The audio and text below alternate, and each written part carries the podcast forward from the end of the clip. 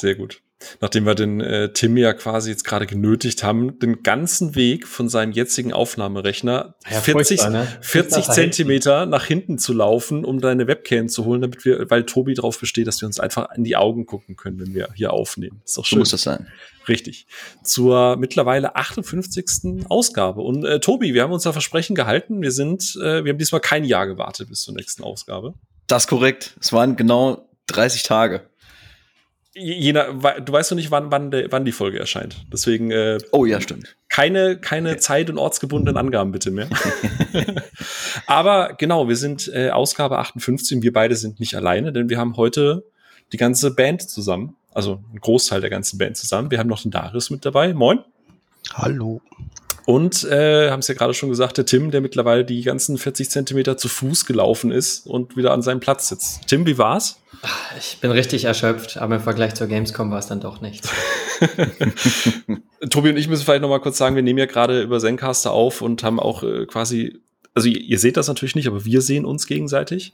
Und ähm, Tim hat gerade gesagt, er kann die Webcam nicht anschließen, weil sein Arbeitsrechner, er muss da erst hinlaufen und das ganze Kabelgelöt wegmachen. Ich meine, eine Webcam hat, Tobi, wie, wie, viel, wie viel Kameras hat eine Webcam normalerweise? Wenn es gut läuft, mindestens eine. Richtig gut. Tim, wie war's? War okay, oder? Hast, hast du es geschafft? Es war, es war machbar, aber mit dem Muskelkater nach der Gamescom, also bei dem, was man da durch die Messen gelaufen ist, da darf man das nicht unterschätzen. Ne? Das ist, das ist vollkommen richtig, weil äh, ihr, ihr, ihr drei wart ja auf der Gamescom dieses Jahr, während ich äh, gemütlich zu Hause alles verfolgt habe, den neuen Forza Horizon DLC gespielt habe, hier Hot Wheels und Spaß hatte. Tobi, wir hatten letztes Mal drüber noch gesprochen gehabt. Mhm. Ich kann dir sagen, ich glaube, du hast es noch nicht gespielt. Ich kann dir sagen, ist geil, freu dich drauf, wenn du jetzt mal ein bisschen Ruhe nach der Gamescom hast und alle Artikel geschrieben sind und alles ballert. Ballert richtig gut, macht richtig viel Spaß. Ähm, können wir vielleicht nächstes Mal dann noch mal ein kleines bisschen drüber reden, aber wie es gerade schon gesagt wurde, heute steht natürlich alles im Zeichen der Gamescom. Und äh, die Gamescom, der, beziehungsweise der Gamescom voraus, ähm, geht ja natürlich noch immer die DEFCOM. Und äh, Tobi, ich glaube, da hast du gesagt, das ist so dein Ding, ne? Ja, genau. Da war ich 2019, als wir äh, das letzte Mal da waren, vor dieser ganzen Pandemie-Geschichte, war ich da auch schon auf der DEFCOM. Und das ist ja eigentlich eher eine Veranstaltung für Entwickler und ähm, Designer und Publisher, um sich untereinander ein bisschen auszutauschen und ähm, Informationen in den Raum zu stellen und da werden halt Panels dargeboten. Und ähm, ich hatte mir da aber damals schon gedacht, das ist eigentlich gar nicht verkehrt, wenn man sich das selbst auch mal anguckt, weil man dann halt auch ein bisschen mehr Hintergrundwissen zu den einzelnen Titeln bekommt oder generell zum ähm, Ablauf, wie Spiele zusammengebaut werden, was da alles äh, für Zahnräder sich drehen. Und ähm, das hat mir damals schon sehr, sehr gut gefallen. Und dieses Jahr konnte ich leider nicht montags schon anreisen, konnte erst dienstags kommen, also den zweiten Tag, der äh, auch angekündigt wurde als der busiest DEFCOM Day of all time, TM. Ähm, es war nämlich wirklich, ich glaube, in acht verschiedenen äh, Sälen haben die unterschiedlichsten Entwickler, Designer und ähm, Devs zusammengesessen und haben da äh, ihre Expertise verlautet. Und ähm, es war wieder sehr informativ, es war sehr, sehr schön, die ganzen Hintergründe dazu zu, äh, zu erfahren. Da war unter anderem ähm, einer der Sounddesigner der Hitman-Trilogie von I.O., äh, der halt so ein bisschen erzählt hat, was sie über diese drei Titel hergemacht haben, äh, was sie sich am dritten Teil äh, als äh, Ton rausgesucht haben, der quasi dann so einen roten Faden durch den durch das komplette Spiel zieht, ähm, wie sie auf die Idee kam und so weiter. Dann hatten wir einen Solo-Entwickler, der in der ganzen Pandemiezeit angefangen hat, eine Kleinigkeit in VR zu entwickeln und schnell gemerkt hat, dass die meisten VR-Engines ziemlicher Müll sind und zugeballert mit Zeug, das er niemals braucht. Deswegen hat er sich gedacht, ich bin alleine. Ich baue mir jetzt einfach mal eine eigene Engine um VR-Spiele äh, zu entwickeln. Das allein hat mich schon ziemlich interessiert und der Talk war sehr, sehr informativ. Der, der junge Mann war aus äh, Australien, wenn ich mich nicht irre, und ähm, hatte auch einen, ein gutes Quäntchen Humor dabei. Also es war sehr, sehr gut, nett, ihm zuzuhören. Australier sowieso ganz groß in, in Sachen Humor. Aber Ja, siehst du ja, mal, genau. während der Pandemiezeit, ne, jeder von uns hat gesagt, mal so ein Kilo abnehmen wäre schön und er sagt halt einfach, ich baue mir eine VR-Engine. Ich finde, weißt du, man muss mal Prioritäten einfach aussetzen. Genau, richtig. Der eine oder andere dachte, ja, ich fange mal an, Gitarre zu spielen. Oder äh, ich nehme mir mal diese riesen Gaming-Projekte vor, die ich noch nie äh, vorher angehen konnte. Aber er baut halt eine VR-Engine. Okay, kann man mal machen. Äh, und was auch, äh, was ich auch noch äh, erwähnen wollte, war äh, die Keynote, die am Dienstag äh, als erstes morgens um Viertel nach zehn lief, war äh, ging um Deathloop und da war die ähm, die Campaign Designerin war dort und hat äh, erzählt, wie die Entwicklung von Deathloop am Anfang war. Und ähm, wie das Ganze mit dem Q&A-Team funktioniert hat, weil die sehr, sehr früh auch schon angefangen haben, äh, ihre, ihre ersten Alphas und äh, alles, was vorher kam, schon den Q&A-Leuten zuzuschieben und zu sagen, guck mal, ob ihr damit klarkommt. Und wir wissen ja selbst aus der Berichterstattung, bevor Deathloop veröffentlicht wurde, dass viele Leute sagten, das sieht aus wie ein Roguelike, da äh, kannst du irgendwas mit Zeitsprüngen machen, das es sieht alles sehr, sehr wirr aus. Und genau das haben auch die ganzen Q&A-Leute ähm, den Entwicklern bestätigt und haben, obwohl jeder sich klar war, natürlich, das muss so laufen, jeder weiß, wie das funktioniert, kam halt ähm, Schellen zurück quasi, von wegen, wie könnt ihr nur, und wir sind hier drei Stunden rumgelaufen und wussten nicht, was wir machen sollen und so. Okay. Und sie hat dann halt so ein bisschen durch den Rhythmus erklärt, äh, wie es dann voranging und wie es dann zum endgültigen Ergebnis kam. Also DEFCOM immer wieder sehr, sehr brauchbar. Hm. Kurz Kann man gerne mitnehmen. Tim Darius, ihr wart da nicht, ne, bei der DEFCON? Leider nicht. Also es wäre schön gewesen. Ich würde auch super gerne mal hingehen. Jetzt müsste man nur noch Urlaub haben in dieser Zeit. Ja, komm, also jetzt ausreden. Erst das Kabel, 40 Zentimeter Laufweg und dann auch noch Urlaub. Tim, du bist heute nur am Jammern, das ist ja furchtbar. Aber äh, äh, wäre es für nächstes Jahr für euch interessant? Weil äh, ich, für mich, ich habe, ich meine, gerade Tim Darius, äh, ich, wir waren ja jetzt schon sehr, sehr oft auf der Gamescom und, und DEFCOM war irgendwie immer sowas. Es war da, aber ich muss gestehen, das klingt jetzt irgendwie reizvoller, als ich es irgendwie mir vorgestellt hätte. Äh, Wäre das nächstes, nächstes Jahr mal so ein Ding, wo man hingeht? Ja, definitiv. Ich glaube auch ähm, nach allem, was äh, Tobi erzählt hat, auch schon während der Gamescom-Tage, habe ich mir auch gedacht, das ist natürlich noch mal mehr Tiefe, ähm, mehr Detailtiefe, die man bekommt, als in den einzelnen Terminen, die wir jetzt auf der Gamescom hatten. Und ist natürlich auch super spannend, mal zu sehen, was eigentlich im Hintergrund so passiert, diese Sachen mal vorgestellt zu bekommen. Das sind ja auch Präsentationen und alles noch dabei. Also ich finde schon super spannend und wenn sich die Gelegenheit nächstes Jahr mal bietet, dann würde ich das auch echt gerne mitnehmen, muss ich sagen. Hm. Also ja, definitiv für nächstes Jahr. Also es war vor Ort ja schon 2019 interessant. Und man muss auch dazu sagen, dass die DEFCOM eigentlich auch ein super äh, Online-Angebot hatte jetzt die letzten zwei Jahre. Also die haben äh, ein gutes Tool, wo sie die einzelnen Panels drin haben, wo du dir die Termine reinplanen kannst. Äh, sind meistens relativ spät, was, was die Inhalte angeht, aber wenn du dir das dann rauspickst, äh, kannst du das schon ganz gut zusammenstellen. Also im Gegensatz jetzt zu der Gamescom offiziell, die jetzt online eher nicht so fit ist, sage ich jetzt mal, äh, sind die doch schon ganz gut unterwegs. Also da kann man sich schon die, die brauchbaren Sachen rauspicken oder dann äh, eine Zeit lang später, glaube ich, auch auf YouTube nachholen. Ne? Genau, ähm, du kannst, ich glaube, eine Woche vorher ist das, äh, sind die Panels gesetzt, wann die zeitlich stattfinden sollen. Das ist natürlich immer äh, nochmal Änderungen vorbehalten, wenn mal ein Sprecher später kommt oder solche Sachen, wenn was umgeplant werden muss. Aber ja, wie du schon sagst, man kann sich die Sachen raussuchen, die einen interessieren, kann die sich direkt in den Kalender kopieren lassen und ähm, selbst wenn man es nicht vor Ort schafft, ich habe mir montags auch ein paar Panels äh, online angeguckt. Also das wird fast alles live übertragen und man kann Mhm. dann auch von zu Hause bequem vom äh, Sofa aus den Leuten zuhören. Live übertragen dann aber auch für den, den Normal-User oder den Normal-User. Nee, ich glaube, da musst du tatsächlich angemeldet sein. Ich Okay. meine, du musst ein Ticket haben. Ja, was ja auch der große Unterschied dann eben zu den Public Days ist. Ne? Also du kannst da jetzt nicht sagen, ich will als eine Wildcard gewinnen, sondern du kannst dann nur als äh, Presse oder halt eben Business-Vertreter rein. Richtig. Äh, genau. Aber was du erzählst, klingt so ein bisschen, als wäre es deutlich weniger PR-Gewäsch, äh, quasi wie du es auf den Ständen irgendwie hast und alles super, sondern halt auch mal sowas wie dieser Insight, dass du halt sagst, hey, wir haben von der QA richtig auf die Schnauze bekommen und wir mussten da noch mal rangehen. Also Ja, auf jeden Fall. Also du hast natürlich auch die, die Publisher, die halt äh, rumlaufen oder äh, Leute, die halt nach Finanzierungen suchen und dann dementsprechend ihre, ihre Buden da aufgestellt haben. Es ist ja nicht nur die, die die Gespräche da führen, sondern ähm, direkt zum Eingang, bevor du überhaupt in irgendwelche Hallen oder Räume reinkommst, ist ja die äh, NRW Indie Expo. Da haben die auch schon mal ein paar äh, Stände stehen, wo man auch Sachen anspielen kann, wo dann so ein paar Indie-Entwickler auch äh, unterwegs sind die jetzt vielleicht auf der Gamescom selbst ein bisschen untergehen würden, aber die können dann auch sich da umschauen nach Funding, können ihr äh, Spiel präsentieren und werden gegebenenfalls auch noch gefeatured. Ja, das ist sehr nett. Klingt doch gut. Äh, ja, dann äh, danke dir für den Insight. Ich glaube, äh, das, das klingt auf jeden Fall sehr, sehr äh, deutlich reizvoller, als ich es gedacht habe, so was es Darius erzählte, was du es erzählt hast.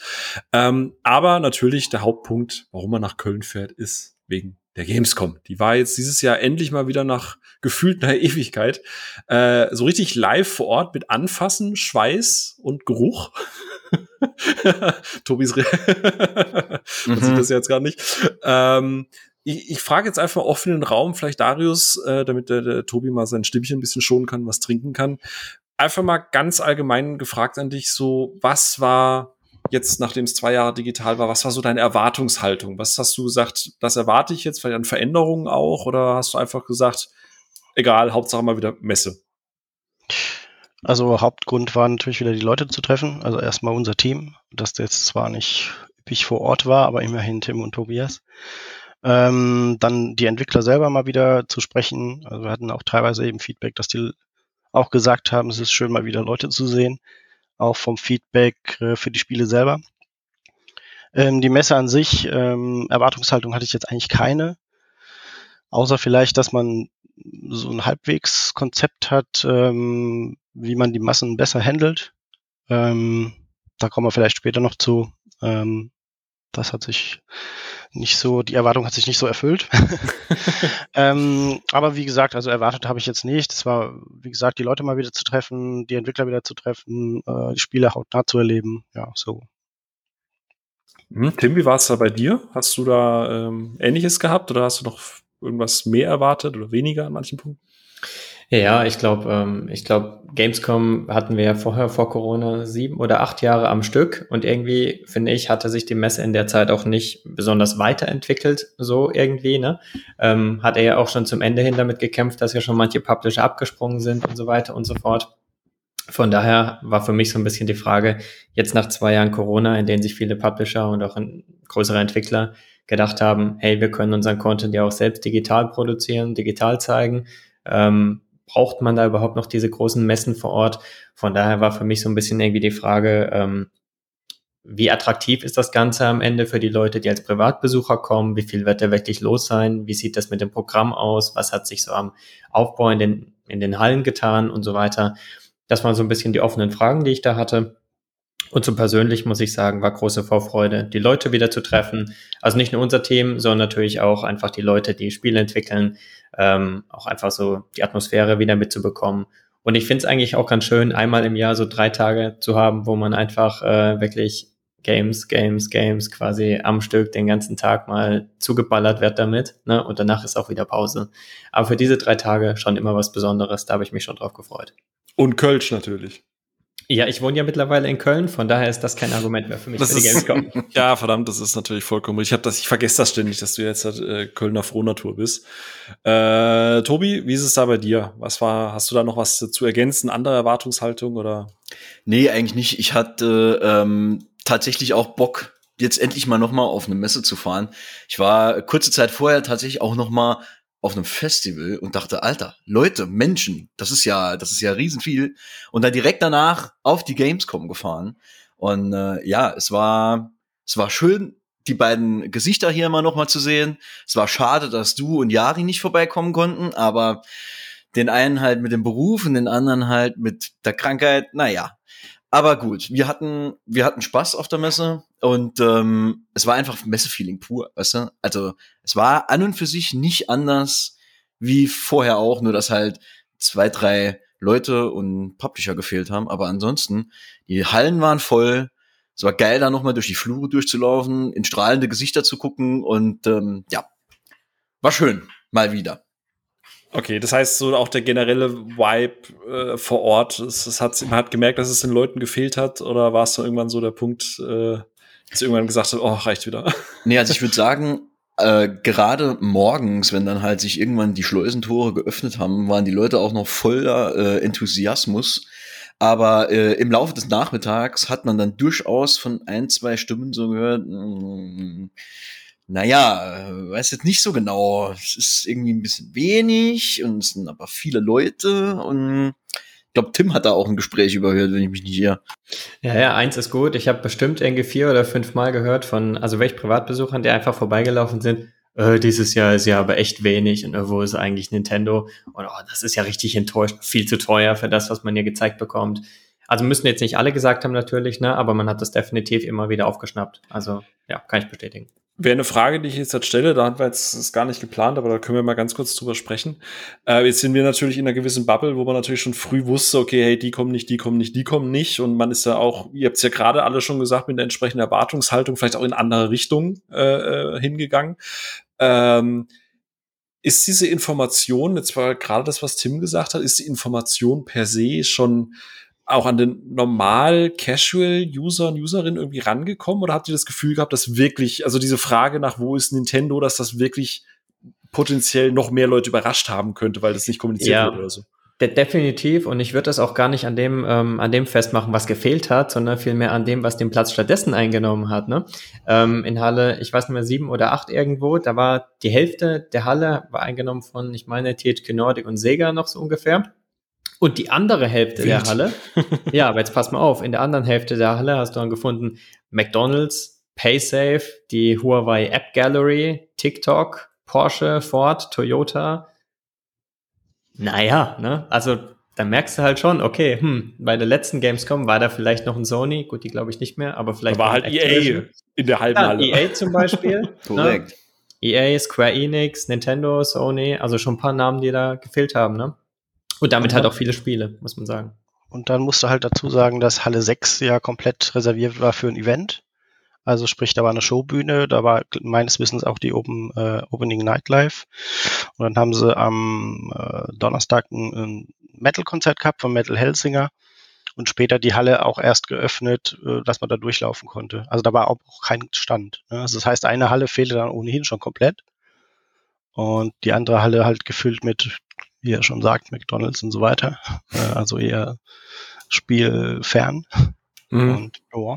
und auch also, viel Freifläche hinten in den Ecken. Ja, ich muss halt auch sagen, also ich bin jetzt zwar hauptsächlich im Businessbereich gewesen durch die Termine, bin aber auch dann nochmal freitags komplett durch alle Hallen gelaufen. Äh, Mittwochs war man ja sowieso noch beim Indie-Boost, also diesem 10-2er die eigentlich die komplette Halle mehr oder minder eingenommen haben. Das war auch wieder schön.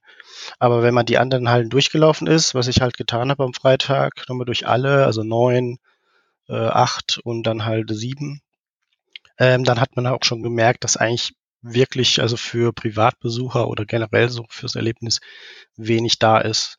Weil selbst Xbox, der Stand, der war äh, sehr überschaubar, muss man sagen. Also von der Größe her und von dem, was sie dabei hatten, kein Vergleich zu den Jahren davor, meiner Meinung nach. Mhm, spannend. Äh, ich kann ja nur beurteilen, was ich jetzt so von außen ein bisschen mitbekommen habe. Wie gesagt, ihr habt mich ja ganz gut auf dem Ball gehalten. Wir, ihr, wir haben ja einen, einen Discord-Kanal und äh, da hattet ihr extra für die Gamescom quasi so einen kleinen Eventbereich angelegt, wo ihr dann Bilder und Absprachen und so weiter reingemacht habt. Das heißt, ich habe das immer fleißig auch mitgelesen und habe eben auch auf Social so ein bisschen mitbekommen, wie es halt für Außenstehende wie mich jetzt dann einfach auch wirkt. Und ich habe das äh, das war ganz spannend, dass das Tim gerade so gesagt hat, dass das eher in Anführungsstrichen, also ich sage es mal in Anführungsstrichen negativer, so, ey, wo sind die? Mhm. Weil was ich gehört habe, ist, dass es zu wenig also Playstations gab, zu wenig Stations für die Menge an Menschen, dafür, dass du weniger Leute hast, aber die Leute haben es gemocht, dass du mehr Platz hattest, um, um, dich zu bewegen und dass es nicht mehr so ganz krass diese Marktschreier-Ästhetik hat mit im Sinne von äh, alles ist unfassbar laut und ein Stand muss lauter als der nächste sein. Wie gesagt, es ist natürlich sehr gefiltert im, im Social-Bereich. Wie, wie, könnt ihr das bestätigen? War das wirklich leiser und geräumiger oder weil die Menschenmengen waren ja trotzdem da? Hat sich das verlaufen. Also leiser würde ich jetzt nicht unbedingt sagen. Ich fand schon, dass dir so nach einem ganzen Tag durchaus der Kopf gedröhnt hat, äh, weil du halt eine Dauerbeschallung hattest von allen Seiten. Aber was ich auch positiv hervorheben würde, wäre, äh, dass es mir auf jeden Fall auch so vorkäme, als wären die äh, Flure breiter gewesen. Und du konntest dich durchaus, du konntest dir auf jeden Fall eher die Beine vertreten und Leuten aus dem Weg gehen. Wenn du jetzt nicht halt gerade durch den einen dicken Tunnel gelaufen bist, wo halt jeder dann durchgeschleust wird. Oder Monte kommt. Ja. ja, reden wir nachher noch. Wie war es bei euch, Also in den- Daris? Ja, also in den Hallen fand ich tatsächlich äh, mehr Platz, als man sonst so kennt. Äh, also ich, wie gesagt, war jetzt nicht oft in den Hallen, aber da, wo ich da war, konnte man sich normal bewegen. Auch an größeren Ständen jetzt. Bandai Namco war ziemlich groß gemacht, relativ gesehen. Und ähm, die, die Masse der Leute hat sich wirklich wieder in dem Boulevard halt eben äh, aufgehalten, also sprich in dem langen Gang, wo man zu den Hallen läuft, plus äh, den berühmten Nadelöhr. Das ist also alles gleich geblieben. Hm. Und Hey. gefühlt haben sich dann die Leute mehr im Boulevard aufgehalten und drumherum als in den Hallen selber. Also so von, vom, vom Verhältnis her hatte ich jetzt so den Eindruck. Also das da Boulevard, immer war. heißt, Boulevard heißt in den Außen Außenbereichen oder was meinst du gerade? Nee, das ist der Gang mitten durch, ne? Von vorne bis Ach, hinten. Natürlich, Entschuldigung, ich habe ja. Ja, ja also wo du dann rechts und links zu den Hallen gehst. Also da waren halt viel immer Leute in Bewegung und in den Hallen selber hat sich das dann eigentlich ganz gut verlaufen, meine ich. Was, äh, was ich noch ganz witzig finde an der Stelle, ne? ähm, wie gesagt, in dem Verbindungsgang haben sich die Leute immer gesammelt und am Donnerstag Nachmittag, meine ich, war ja dieses Metal-Konzert in Halle 6. Ähm, Phil, du kennst ja auch die Kölnmesse vom Aufbau. Jetzt musst du dir vorstellen, eine Mhm. Warteschlange vom Eingang zu Halle 6 bis rüber quasi fast zum Pressezentrum Nord zu Halle 8. Ähm, wo quasi wirklich der gesamte Mittelgang einfach äh, versperrt war von einer, von einer andauernden Warteschlange. Also Ja, insofern Battle-Leute. war das Raumkonzept wieder, ich will nicht sagen durchdacht. Äh, ja, okay. Ja, wild. Schade eigentlich, ne? Man hat ja jetzt durchaus ein bisschen. Ich meine, gut, man muss fairerweise sagen, die Kölnmesse kann jetzt natürlich nicht irgendwo noch plötzlich eine neue Rolltreppe hinbauen. Der Platz ist halt so, wie er ist, aber ähm, da reden wir vielleicht später noch mal ganz kurz so zum, zum, zum Rauswurf quasi das Thema mit Monte, der sich ja äh, sehr über die Gamescom bewegt hat und ich weiß nicht, wie aktiv ihr das mitbekommen habt, da reden wir nachher noch drüber. Ähm, aber äh, der hat ja auch keinen okay, du kommst jetzt dahin und entsprechend kann man die Gänge freiräumen mit seiner ganzen Entourage und mit diesen ganzen Fans und so, sondern das war halt auch wieder unkonzeptioniert. Das heißt, er ist einfach durchgelaufen und die Security hat Leute durch die Gegend geschubst. Ähm, also das äh, ist schade, dass man da nicht irgendwie sagt, okay, Leute mit einer großen Reichweite und ich sag mal vier Millionen Follower auf Twitch und was sind's, drei auf YouTube, ist schon eine gewisse Reichweite, eine gewisse Crowd. Vielleicht sollte man die steuern. Aber okay, schade. Aber wie gesagt, äh, gehen wir nachher noch mal drauf ein. Ähm, jetzt mal an euch Vielleicht, gefragt. Hm? vielleicht noch eine Sache zwischendurch, die ich noch anmerken wollte, so zum Thema, ähm, wie groß die Gamescom eigentlich so gewirkt hat und so weiter. Ähm, Gerade da ich jetzt seit ein paar Monaten ja auch jetzt in Köln wohne, man hat ja immer noch so diesen Vergleich zu früher, wenn wir nach Köln gefahren sind, dass du Mhm. schon von außen quasi bei der Einfahrt, äh, egal ob mit dem Auto oder mit dem Zug, so teilweise Ja, an Häuserfassaden so große Plakate irgendwas siehst, dass Ja. du merkst, in der in der Stadt ist ein Die Stadt lebt das einfach. und so. Ja, genau, die Stadt lebt das und äh, das finde ich war dieses Jahr überhaupt nicht vorhanden. Wirklich absolut gar nichts. Ne? Du nimmst keine Plakate wahr, ähm, Häuserfassaden, das gleich überhaupt nicht. Ähm, selbst finde ich, vor dem Eingang der Kölnmesse war nicht wirklich ein großes Gamescom-Banner oder ähnliches da zu sehen. Also irgendwie von Euphorie in der Stadt für die, ähm, für die Messe, finde ich, war nicht zu spüren.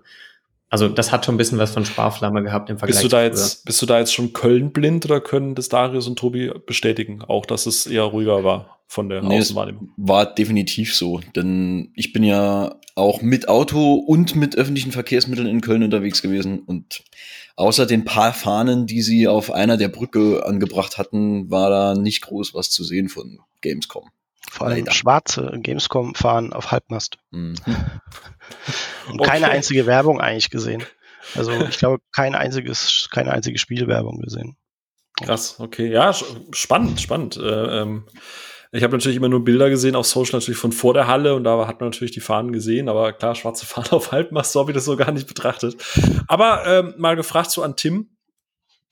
Ähm, das haben wir ja schon gesagt, Erwartungshaltung, was, was hat man sich gewünscht, vielleicht erwartet, Veränderungen, ja, ja, Gibt's was, wo du sagst von Anfang an, darauf hast du einfach brutal Bock gehabt. Also irgendeinen Termin, wo du unfassbar Bock drauf hattest, irgendein Spiel, auf das du dich wahnsinnig gefreut hast, weil es das irgendwie nicht nur als Trailer gab, sondern dass du Mhm. endlich mal anfassen kannst, oder war es einfach nur scheißegal, Hauptsache Gamescom?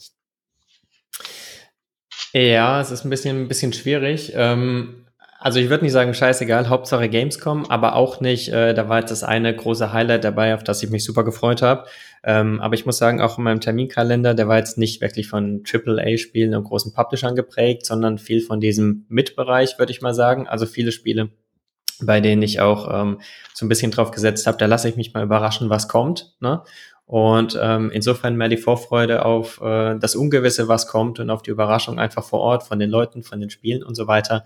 Ähm, von daher war es so ein bisschen wirklich äh, einfach mal ins Blaue rein, mehr die Vorfreude auf die Messe, auf das Team und auf die Leute, weniger auf die einzelnen Termine. Gab schon ein paar, auf die ich mich gefreut habe, keine Frage. Auf äh, Evil West zum Beispiel von Flying Wild Hawk oder auf ähm, Park Beyond, klar, ich mag ja auch hier Planet Coaster und Rollercoaster Tycoon, von daher war das Pflichtprogramm. Mhm. Aber so die, die wirklich großen ähm, Highlights im Vorfeld, wo ich gesagt habe, oh, da brenne ich jetzt total drauf, die gab es für mich persönlich jetzt nicht.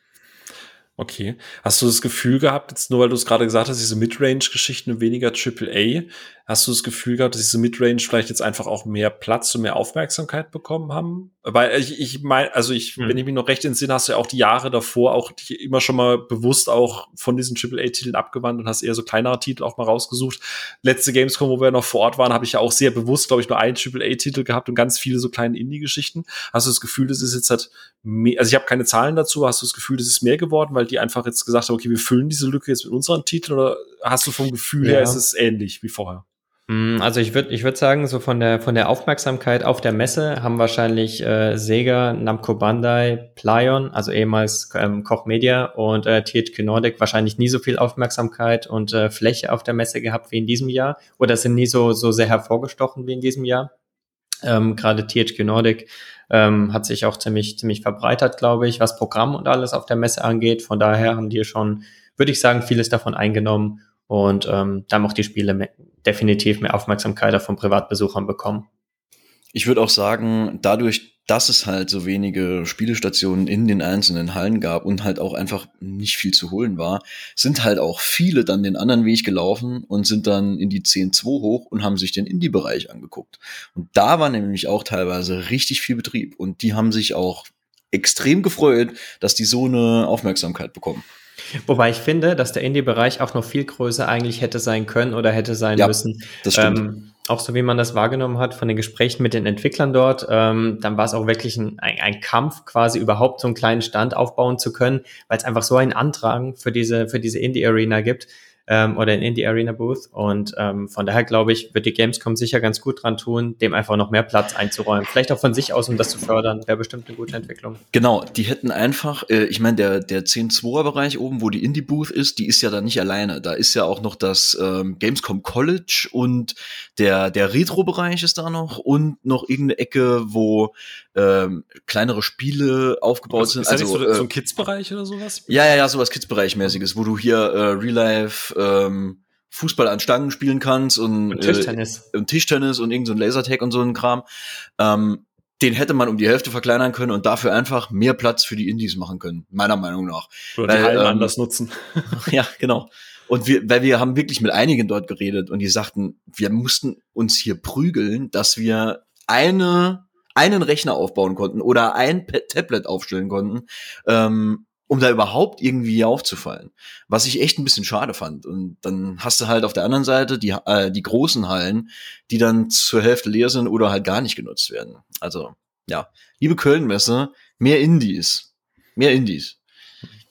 Ja, spannend. Darius, wie war es bei dir? Jetzt mal vielleicht auch von dem Thema unabhängig. Hast du, du hast ja gerade eben schon in der Erwartungshaltung gesagt, aber hast du so ein, zwei Termine gehabt, wo du gesagt hast, ey, ich freue mich dafür alleine, fahre ich jetzt nach Köln oder war es bei dir auch eher so, ey, nee, Hauptsache Leute mal wieder sehen und Messegefühl, äh, sowas in der Richtung?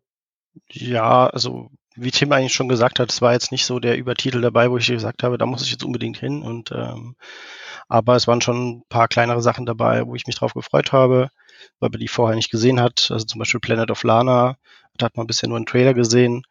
Äh, das konnte man da locker anspielen. Und äh, gefreut habe ich mich zum Beispiel unter anderem auch auf Thomas Sala, der vorher dieses The Falconeer gemacht hat. Äh, der hat jetzt so ein Nachfolgespiel, äh, das auch im gleichen Universum spielt, ist aber so ein Aufbauspiel. Das hat er uns vorgeführt, äh, weil den hatten wir halt 2019 und 18, glaube ich, schon mal gesehen oder getroffen, wo er eben dieses Falconeer vorgestellt hat und ist halt ein witziger Typ. Äh, und äh, ja, auf den fand ich eigentlich, äh, den Termin hatte ich mich auch gefreut. Auf den Indie Arena Buch selber auch, ähm, einfach weil die ja über 100 Spiele da zeigen und da schon ein paar kleine Perlen dabei sind. Aber wie halt schon gesagt wurde, es ist halt dann eine Anspielstation jeweils von den Spielen, beziehungsweise wenn die einen kleineren Stand haben, äh, haben die zwar mehrere, aber schon schwierig da reinzukommen, wenn dann die, äh, die normalen Leute in Anführungszeichen, also die, die Besucher selber halt auch da sind, weil das dann gut voll läuft. Ähm, da muss, dadurch, dass die jetzt, glaube ich, auch offiziell eben zum Indie-Bereich gehören, zu der Köln, von der Köln-Messe her, also von der Gamescom, könnten die das auch ein bisschen vom Platz her erweitern. Aber ich weiß natürlich nicht, wie da, ob das dann äh, Supercrowd halt noch bezahlen muss oder wie auch immer. Ne? Ähm, da hängt wahrscheinlich ein bisschen Business noch dran. Ja, aber ansonsten waren es hauptsächlich die Leute und ein paar Spiele, wo man schauen wollte, wie ist das so live. Mhm, mhm. Und Tobi, wie ist es bei dir? Also ähm, abgesehen ja. vom Indie-Boost, den du natürlich eigenhändig umgekrempelt hast. Ja, ja. nee, also bei mir war auf jeden Fall ähm, Dead Island einer der Titel, den ich mir anschauen wollte. Ähm, was ja jetzt auch ein bisschen in die höherpreisigere Richtung geht, jetzt abgesehen von Indie-Titeln. Äh, die hatten zwar eine schwierige äh, Entwicklungszeit, wie man ja durchaus mitbekommen hat. Ich glaube, das erste Mal Footage haben die gezeigt 2014 oder so. Oder noch früher. Ähm, die haben tatsächlich auch abgeliefert. Also ich glaube, da hatte ich ja mit äh, Tim den Anspieltermin. Und ähm, das hat mir tatsächlich sehr gut gefallen. Es hat ein schönes Trefferfeedback. Da knallt, da kracht, da spritzt Blut wie die Sau. Ähm, also wenn man, wenn man auf sowas gewartet hat, ist das genau, äh, genau das Wetter dafür. Ähm, und abgesehen davon hatte ich tatsächlich noch zwei äh, kleinere Sachen auf meinem Schirm. Das eine war Circle of Kurtzhoven und Vater Deum. Vater Deum ähm, ist eine Göttersimulation. Und von den Bildern her, die ich anfangs gesehen habe, dachte ich, ja, okay, das geht so in die Richtung Black and White. Das könnte, könnte mir gut gefallen. Oh, jetzt höre ich dir richtig zu. Ja, äh, leider hat das nicht so abgeliefert. Also vielleicht lag es auch an der Version, die ich gespielt habe, äh, dass das alles noch ein bisschen clunky und ähm, schwierig zu bedienen war, aber da ist nicht so der Flow entstanden. Da ist nicht so das Feeling äh, aufgekommen, das ich mir da erhofft hätte. Ähm, auch wegen ein, zwei der Gameplay-Mechaniken, die die da drin eingebaut haben, wie man dann zum Beispiel neue Follower gewinnt, also wie man Leute dazu bringt, an einen zu glauben und äh, dann quasi das, das Dorfzentrum äh, umzubauen, damit es mir passt, so man wie es sein soll. man macht einen eigenen Telegram-Channel? Ja, ja, genau. ähm, da, da war ich leider ein bisschen enttäuscht. Ich hoffe, dass sich da noch was tut. Ähm, da werde ich auf jeden Fall mal weiterhin ein Auge drauf halten. Ähm, und dann hatte ich ja, wie gesagt, noch Circle of Kurtzoven im Blick. Äh, das ist äh, ein Aufbauspiel, äh, Low-Poly-Grafik. Äh, Aber äh, das Interessante daran war, was mir vorher auch nicht klar war, was mir dann die nette Dame am Stand äh, von den Schweizern ähm, erklärt hatte, ähm, die simulieren nicht nur Warenkreisläufe und äh, die Bevölkerung, wie ich da halt aufbaue, sondern die simulieren auch das ganze Ökosystem in diesem Land. Das heißt, wenn ich alle Wölfe ausrotte, zum Beispiel auf der Karte, dann nehmen irgendwann die Hasen überhand und fressen mir meine komplette Ernte weg. Oder wenn es sehr, sehr stark regnet, kann es sein. Du meinst, du meinst, sie vermehren sich wie die Kanickel? Ja. Ha. Äh, ich versuche den Zug nochmal äh, aufzulenken. Ähm, Wenn es sehr stark regnet, äh, kann es sein, dass die Flüsse über, äh, übertreten und äh, alles überschwemmt wird. Solche Sachen halt. Ähm, ist weniger, äh, ich glaube, es gibt gar keinen Kampf. Es ist eher auf Diplomatie ausgelegt, was mir sehr gut gefällt. Ähm, da kann man auch tatsächlich noch äh, kurzzeit, ich weiß nicht mehr wie lange, aber kurzzeitig kann man auch noch die Demo spielen äh, auf Steam, wenn man da mal reinschauen möchte. Circle sagen, ist, of Kurtzoven. Genau, wir verlinken das natürlich auch hier im, im Artikel auf pressekey.com. Ähm, aber prinzipiell hast du recht, es gibt eine Demo, die du gerade auf Steam für Windows runterladen kannst. Die ist zumindest zum jetzigen Zeitpunkt der Aufnahme jetzt mache ich doch den Fehler und mache, wir sind 29. Ja, siehst du? 29. August, also da ist es noch da. Also bestenfalls, wenn ihr das hört, könnt ihr das noch runterladen, falls ihr Bock darauf habt. Ja. Genau. Aber klingst begeistert. Ich habe das jetzt mal alles, alles, was ihr hier gesagt habt, so auf die Wishliste gepackt und auf die To-Do. Klingt gut. Ja, und wir haben uns ja, also ich glaube ich allein hatte 25 bis 30 verschiedene Termine bei unterschiedlichen Publishern, äh, Devs und so weiter. Und da war natürlich auch noch viel, viel anderer Kram dabei, der mir äh, gefallen hat oder halt nicht so das war, wonach ich gesucht habe, aber von dem ich mich habe überraschen lassen. Und ähm, ja, also es Reden wir nachher noch drüber, vielleicht bei Highlights oder bei sonstigen Erwähnungen, genau. bevor du da jetzt quasi alles schon direkt spoilerst. Aber fairerweise muss man auch sagen, ne, äh, Darius und Tim äh, sind ja auch schon die quasi die, die alten Hasen, die wissen schon genau, wie sie sich rauspicken. Du bist ja quasi noch im Azubi-Stadium, ne? du musst ja die Termine auch machen, ob du willst oder nicht, du hast ja gar keine Korrekt. Wahl. Du bist Ganz noch genau. jung, du bist dynamisch. Ich kann äh, auch laufen. Du kannst, du kannst laufen, das ist schön. Sehr schön. Gut. Ähm, ja, klingt doch, klingt doch erstmal gut. Also jeder von euch hatte so ein bisschen Bock auf alles, aber ich glaube, der hauptsächliche Tenor war geil, wir sind vor Ort, wir können uns mal wieder anfassen. Wir können bei Tim in seinem 206er CC hinten auf der Rückbank zusammen ein bisschen kuscheln. Und der, der, war nicht mal da, ne? Also wir haben immer die Bahn genommen. Es gab ja noch 9-Euro-Ticket. Siehst du mal, Lindner. Ist nicht nur die Antifa, die Tickets hier holt. Nein.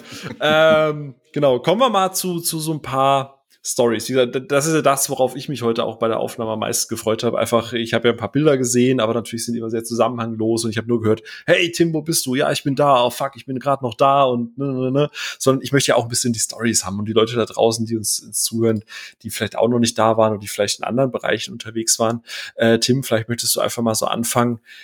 Einfach mal für dich so wieder von Tag eins bis du gegangen bist, wie war es denn mal wieder so einfach vor Ort zu sein. Einfach so dieses, was hast du so als erstes gemacht? Wie war es so, diese Atmosphäre wieder zu fühlen? War das so, oh, der Schrittzähler explodiert oder war das so geilo? Erstmal, erstmal für 3,50 Euro eine kleine Tasse Espresso ziehen. Ähm, ja, weder noch. Ähm, aber ich, also ich muss sagen, als wir, als wir angekommen sind, wir haben uns die Termine ja schon so gelegt. Ähm, ich glaube, das ist bei allen drei von uns auch so gewesen, dass wir am Mittwoch erstmal auch ein bisschen Zeit hatten, um mal durch die Messehalle zu laufen, solange sie noch relativ, äh, relativ leer waren. Und äh, solange vor allem auch die Gänge dazwischen ja relativ leer waren. Und ähm, ich muss sagen, es war schon zu Hause ankommen trifft's nicht, aber du kommst rein und du fühlst dich trotzdem irgendwie wie auf den anderen Gamescoms vorher. Also für mich war es nicht so irgendwie, ähm, oh, das ist alles aufregend, das ist alles neu, sondern es war irgendwie mehr so, hey, das kenne ich schon und der Stand kommt mir bekannt vor und äh, dieses Standkonzept kennt man schon und die Kölnmesse kriegt äh, das mit dem mit dem mit der Rolltreppe immer noch nicht äh, richtig auf die Reihe. Also wirklich schon sehr vieles einfach so wie es früher auch war und ähm, das im Positiven wie auch im Negativen. Also am Mittwoch gerade ähm, fand ich es wieder super schön, erstmal anzukommen, erstmal durch die, äh, durch die großen Hallen hier zu gehen, 7, 8, 9, ähm, einfach mal zu gucken, was die Publisher da aufgebaut haben und so weiter, ein paar Fotos zu machen, ähm, auch mal einfach das eine oder andere Spiel direkt vor Ort anzuspielen. Ähm, Tobi, du und ich, wir sind ja direkt auch zu äh, Park Beyond zum Beispiel gegangen. Mhm. Ähm, das ist schon auch irgendwo, irgendwo Tradition gewesen und fand ich schon schön, dass man da wieder angekommen ist. Ja, und so gegen Mittwoch ich würde mal sagen, Richtung Mittag, Nachmittag rum, glaube ich, hat dann bei allen von uns auch äh, wieder die Terminflut eingesetzt und die nächsten Tage waren dann sehr eng durchgetaktet im Businessbereich. Das ist so mal eine Frage auch von außerhalb. Es war ja, sagen wir mal, bevor äh, ganze Corona-Geschichte losging, war es ja teilweise so, dass auch am Fachbesuchertag dieser, dieser Begriff des Fachbesuchers ja schon sehr weit gefasst war. Es gab ja auch Wildcards, Leute, die quasi äh, vorab Tickets gewinnen konnten, dass sie halt eben auch äh, durch einigermaßen leere Hallen laufen konnten. Ähm, jetzt ist natürlich dieses Jahr, äh, man hat ich hatte von aus, wie gesagt, das ist nur mein Eindruck von aus. Ich hatte manchmal das Gefühl, die Gamescom äh, bietet händeringend irgendwie Tickets. Hauptsache, die Hallen sind irgendwie voll. Also, hey, wir haben noch Tickets, bitte nehmt die, auch wenn sie nur zehn Prozent kosten oder sonst irgendwas. Wie war es am Fachbesuchertag? Also hat man, war so der Presseauflauf, der Fachbesucherauflauf ein bisschen ausgedünnter oder war es Verhältnis irgendwie so wie die letzten Male oder? Hm, also ich würde sagen, äh, es ist schwierig zu beurteilen. Also laut der Köln oder laut, äh, laut Game waren es ja insgesamt, äh, ich glaube, 25.000 Fachbesucher insgesamt, wobei das natürlich nicht nur Presse ist, sondern auch Aussteller und sonstige Businessvertreter. Ähm, das verteilt sich schon ganz gut auf die Räume. Aber ich fand, ähm, dass am Mittwoch, ähm, es wurden ja auch dieses Jahr wieder Wildcards ausgegeben, dass auch am Mittwoch schon in Richtung Nachmittag die Hallen doch wieder gut voll waren. Ne? Also insofern auch das wirklich wie früher, ähm, als man Mittwochs Nachmittag oder kurz vor quasi Feierabend der Messe ähm, doch mal aus dem Businessbereich rausgeschaut hat. dann waren da schon richtig viele Leute wieder unterwegs. Also insofern, ja, würde ich sagen, war viel Betrieb. Okay, dann fahr gern fort. Wie gesagt, war jetzt halt nur, weil du es gerade äh, angesprochen hast, da sind wieder Erinnerungen wach geworden. Und Traumata. ja, oder to Tobi, magst du erstmal was, was ergänzen zu deinen Erfahrungen so? Nee, mir kam es tatsächlich auch vor, als wäre es ähm, mehr als im letzten Jahr. Äh, also was heißt im letzten Jahr? Das ist derselbe Fehler, den wir den, das, das, ganze Wochenende schon machen. Im letzten Jahr. Das letzte Mal als Games war 2019. Also mir kam es schon vor, ähm, als wären deutlich mehr Leute auch mittwochs schon in den Hallen unterwegs gewesen. Und äh, von Donnerstag, Freitag muss man halt gar nicht reden. Das ist halt, ja, da ist schon schon gut was los. Und äh, zum Glück haben sie ja aber irgendwann an, auch angefangen, äh, an dem benannten Nadelöhr, ähm, an der Treppe, äh, die Leute, die quasi vom Eingang zu den Hallen 7, 8, 9, 10 wollten, äh, außenrum zu führen dass du halt quasi den Besucherstrom ein bisschen äh, geteilt hast. Das war eine deutliche Entlastung, würde ich sagen, aber es ist halt immer noch einfach, es sind halt einfach sau viele Leute auf ganz schmalem Raum. Gerade an der Stelle. Da wirst du auch, glaube ich, kein anständiges Konzept finden können, um das irgendwie Ach, noch weiter zu eben, entlasten. Ja. Lokalitäten geben halt einfach nicht mehr her. Und dieses, dass die Rolltreppe irgendwann gar nicht mehr funktioniert, dass die Leute außen machen, hey, das Wetter hat mitgemacht, ne? Ja? Richtig. Äh, dass genau. du die genau. Leute außen schieben kannst, ist ja dann okay. Was wir aber auch relativ früh schon gemerkt haben, war, ähm, die meisten Spender für ähm, Hand Sanitizer standen bei den Ständen selbst. Also bei, von mhm. den Ständen aufgestellt. Weniger, also ich weiß nicht, ob ich einen Spender von der Kölnmesse da gesehen habe, oder wie ging es euch da? Vor dem Einlass. Ach ja, stimmt, da stand einer tatsächlich, ja. Genau. Haupteingang war ein, ein Spender. Ja, also was, äh, was das Thema angeht, ähm, Gesundheitskonzept oder Hygienekonzept, muss ich auch sagen, war das äh, echt fragwürdig irgendwo. Ähm, ich meine, man hatte ja mehr als genug Zeit, sich vorzubereiten auf so eine Messe, aber man kann sich wirklich so vorstellen wie früher auch. Das heißt, insgesamt, ich glaube, 265.000 Menschen waren dort.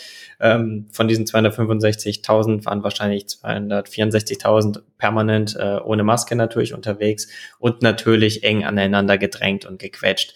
Und ähm, dafür, dass das eigentliche Hygienekonzept dann ja aus äh, Desinfektionsmittelspendern besteht, hat halt nicht mal das funktioniert, weil die waren wirklich nirgends zu sehen, außer bei den eigentlichen äh, Ausstellern an deren Ständen.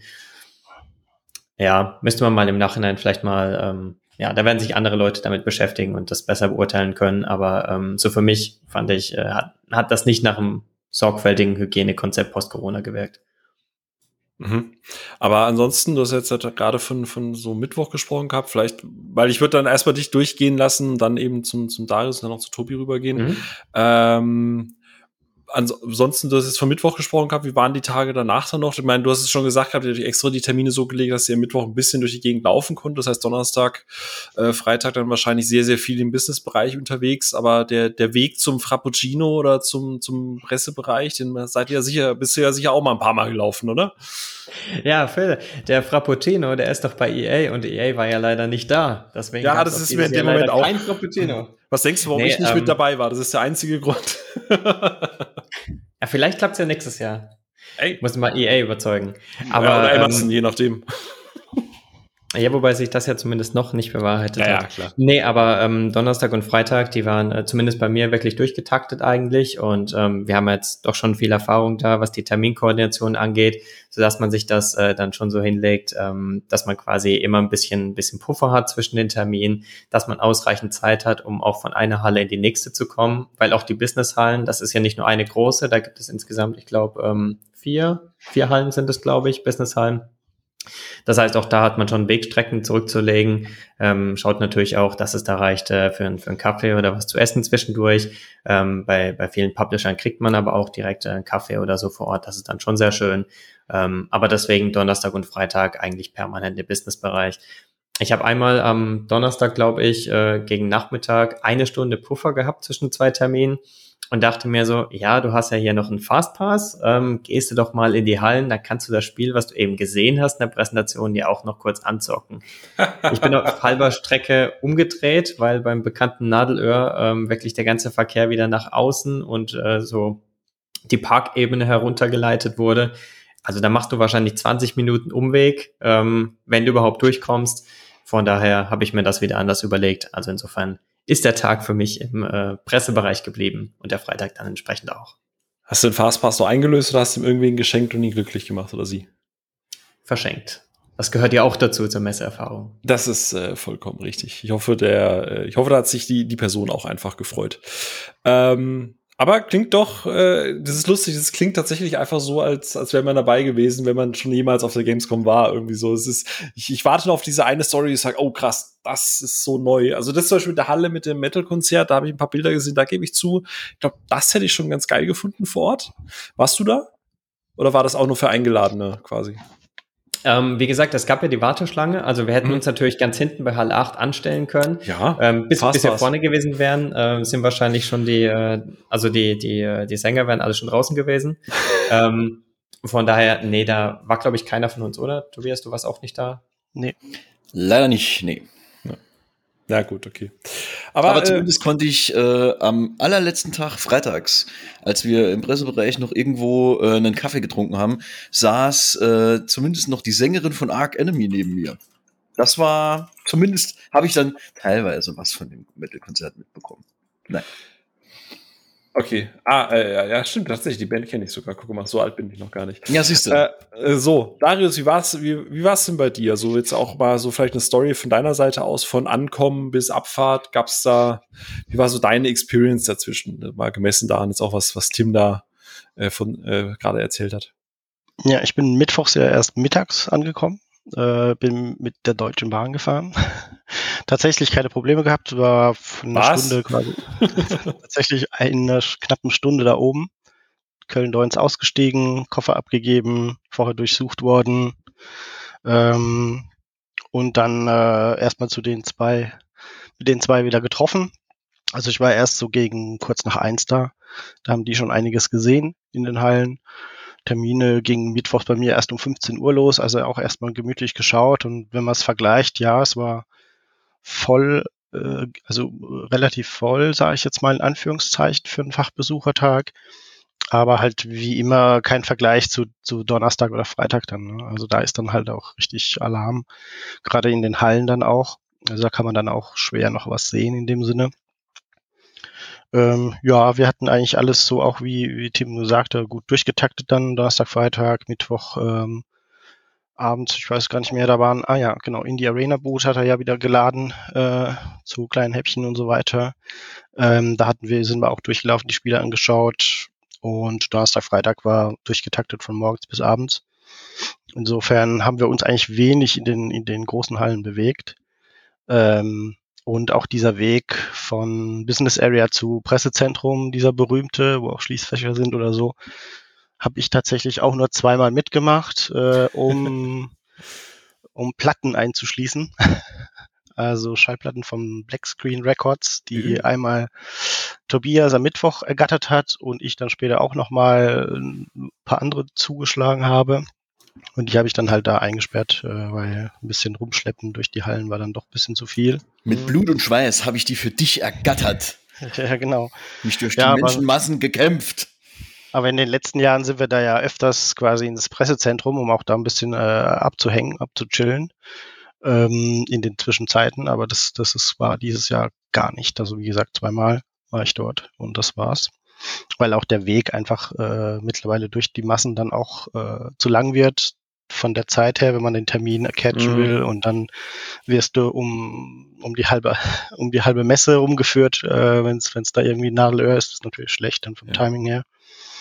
Ist ja genauso ja. Quatsch, wie irgendwie eine Stunde Zeit haben, sich denkt, man nimmt jetzt einen Fastpass und geht irgendwo in eine Halle. Also ist ja, ich meine, niemand würde sowas machen oder auf die Idee kommen. Also deswegen verstehe ich komplett, dass du sagst, du machst das gar nicht erst. Ja, ja also ganz schön naiv, ne? also bei THQ ist es halt so, du kriegst halt in der, im Pressebereich kriegst du die Spiele präsentiert mit den Entwicklern, was halt ziemlich gut ist, weil du kriegst erstmal die Background-Infos und so, aber anspielen kannst du es dann tatsächlich äh, in Anführungszeichen nur in der Halle. Und das heißt also, wenn du, äh, wenn dir das Spiel gefallen hat, in dem Sinne, die Präsentation und so weiter, wie jetzt bei Alone in the Dark zum Beispiel, dieses, dieses neue, die, diese Neuauflage, die sie da machen, da war es halt so, dass die Entwickler halt gut was erzählt haben, wie sie sich das gedacht haben, was sie geplant haben. Da konnte man Fragen stellen, ganz gemütlich auf dem Sofa. Da waren auch maximal nur vier Leute drin, plus Entwickler von zwei Leute. Und dann konntest du dir das dann später halt in der Halle auch anspielen. Das haben sogar Tim und Tobias auch gemacht. Äh, insofern, also bei, bei dem Spiel jetzt zumindest. Und ähm, ja, bei anderen war es so, dass du dann auch direkt im Businessbereich anspielen konntest, aber äh, teilweise war es eben so aufgeteilt und ähm, da musstest du dann quasi noch in die Hallen, ja. Wenn du das volle Erlebnis haben willst. Sehr gut. Ähm, genau. Hast du doch irgendwie eine, eine, ein lustiges Happening, irgendwie so eine naive Aktion wie der Tim mit seinem Fastpass? Oder hast, war, war bei dir einfach, du bist schon so routiniert, dass du einfach sagst, ich weiß, wann ich wohin muss und ich war so effizient, kam nicht mal ins Schwitzen? Mm, ja, ganz so professionell war es vielleicht nicht. Aber ähm, also es gab halt schon Termine, wo man halt ankam und der, der Typi war nicht da, äh, der mir der verabredete. Also gerade jetzt hatte ich das in, in bei den Leuten aus Dänemark, glaube ich, war das. Und äh, dann hatte ich eben einfach ein, vor Ort ein anderes Spiel angespielt, äh, wo jemand da war. Ähm, da hatte ich zwar auch einen Termin gemacht, aber später. Und ähm, das Lustige war einfach, dass das komplette Spiel quasi da war, nicht nur so eine Demo oder so. Und ich habe da ewig gespielt und gespielt und gespielt und dachte mir dann, ja, also es heißt quasi The Forest Quartet ist das Spiel. Und da geht es darum, dass du halt mit so einer einer dieser Bandmitglieder als Geist die drei anderen wieder zusammenführen sollst als Band. Weil du bist quasi verstorben und sollst halt die anderen wieder zusammenführen, in Anführungszeichen als Quartett. Und dann ist das Spiel so aufgeteilt in drei Kapitel, kann man sagen. Jedes ist halt einem der Musiker, die du dann halt zurückführen sollst, ähm, äh, gewidmet. Und ich habe halt das erste durchgespielt, das ist halt so ein Puzzle-Spiel, sage ich jetzt mal. Du löst halt so verschiedene Puzzle mit Licht und wie man es halt so hat, so relativ düster auch gemacht. Ähm, recht gut gemacht vor allem. Es erklärt nichts. Es ist alles so ähm, mehr, mehr oder minder über die Umgebung, äh, dass ich da, dass man da ausprobieren muss, aber es ist sehr intuitiv. Und auf jeden Fall habe ich den ersten gerettet äh, und dann auch eigentlich den zweiten so gerettet und dachte mir, wenn das jetzt nur drei Musiker sind, entweder ist das ein Prolog, wo ich halt drei, die drei rette und dann geht das ganze Spiel los. Aber ich dachte mir, ich frage vorher mal, weil das war dann auch schon so eine halbe Stunde, wo ich da stand. Und da meinte der Entwickler, ja, was, was äh, richtig viel gespielt, das freut ihn halt und hat sich halt, weil das auch ein Solo-Entwickler war von dem Spiel quasi. Und ähm, ich habe ihn halt gefragt, wie lange es noch gehen würde und meinte so, ja, hast jetzt schon so ein bisschen über die Hälfte. weil es ist ein relativ kurzes Spiel, also es ist halt so, wie man gedacht hat, dass man die drei rettet und dann ist das Spiel eigentlich mehr oder weniger vorbei. Aber ja, also das hat ihn gefreut, dass da halt jemand so lange spielt zum einen und äh, zum anderen fand ich es halt ganz witzig, dass das ganze Spiel dabei hat. Ich habe mir auch gefragt und meinte, ja, jetzt jetzt eigentlich auch komplett durchspielen können. Und ähm, ja, ich heb mir aber noch was auf, wenn es rauskommt, soll noch dieses Jahr rauskommen. Ja, das laut Steam Q3 2022 und es gibt auch dazu eine Demo, die man runterladen kann. Vielleicht ist sie hoffentlich nicht ganz so lang. ja. Schauen wir mal. Aber äh, ist doch auch mal wieder was Lustiges. Sagen sie, der kleine Darius möchte bitte aus dem Forest Quartett Bereich abgeholt werden. So Jemand einen Fastpass für ihn. Sehr gut. Nee, aber cool. Äh, gemütlich. Tobi, wie ist es bei dir? Ja, wie die anderen schon sagten, ähm, waren Donnerstag und Freitag komplett durchgetaktet mit haufenweise Terminen. Äh, Mittwochmorgen bin ich mit Tim durch die Hallen gelaufen. War sehr, sehr nett, weil man halt die ganze Chose auch mal ohne Menschen oder mit deutlich weniger Menschen sehen kann und halt auch ein paar Fotos machen kann von den äh, schönen Aufstellern, die sie sich da äh, überlegt hatten. Ähm, und jetzt, wo Darius was sagte mit, der Typ ist nicht aufgetaucht, fällt mir gerade ein, wir hatten donnerstags morgens zusammen auch einen Termin, direkt um 9.30 Uhr, halb zehn. Da kamen wir da hin und da stand äh, leider kein Entwickler, sondern halt nur äh, der Publisher und sagte, ja, ähm, die Herren haben gestern Abend wohl ziemlich hart gefeiert und brauchen noch eine Dreiviertelstunde bis Stunde, bis sie da sind. Dann dachten wir so, okay, gut, dann ähm, können wir uns das Ding dann trotzdem angucken? Ja, ja, macht nur. Wir stellen uns dabei und wir erzählen euch so, so viel, wie wir können. Ähm, das war ganz nett. Ähm, war leider, war zwar ein bisschen schade, dass wir halt mit den Leuten, die sich da um das Spiel gekümmert haben, nicht unterhalten konnten, aber gut. haben wir dann halt äh, so hingenommen. Äh, wir haben ja immerhin das gesehen, weswegen wir da hingekommen sind. Ähm, da fällt mir gerade ein, ich wollte sowieso noch einen Titel äh, benennen, nee, sogar zwei Titel benennen, die wir uns angeschaut haben, äh, die mir dann auch ganz gut gefallen haben. Weil das war auch ganz gut, wenn du nämlich mittwochs morgens früh durch die Indie-Arena läufst, dann hast du natürlich auch die Chance, dir einzelne kleinere Sachen, die halt nur mit einem Rechner da stehen, auch anzuschauen. Ähm, und bei der äh, Booth Reception, die es dann abends gab, habe ich mir dann nämlich auch noch The Unliving angeguckt. Ähm, ich bin in der letzten Zeit, wenn ich irgendwelche äh, Rollenspielsachen äh, ausprobiere, gern mal so ein Petmaster oder halt der Necro, der halt die äh, die Toten wieder hochholt äh, und dann sich quasi seine Armee zusammenbaut, damit er sich selbst die Hände nicht schmutzig machen kann, äh, muss. Und ähm, The Unliving ist genau das. Du zerlegst quasi ein paar äh, Gegner vor dir und dann machst du äh, deine Totenbeschwörung und dann stehen die einfach wieder auf als Skelettkrieger und kämpfen für dich. Und ähm, also klassische Lohnarbeit. Klar, genau. und du bezahlst denen halt nichts, ne? Die sterben einfach für dich ist das nicht wunderbar? Hey, ähm, du kommt übrigens, gern für den Konzern. Ja, kommt äh, Ende Oktober, glaube ich, raus und ähm, ist ebenfalls im Moment auf Steam als Demo erhältlich. Also da kann man auch gerne mal reinschauen, wenn man es auf der Gamescom äh, vielleicht nicht ähm, geschafft hat, dort an den Stand zu kommen. Ähm, der nächste Tipp wäre übrigens St. Hildegard.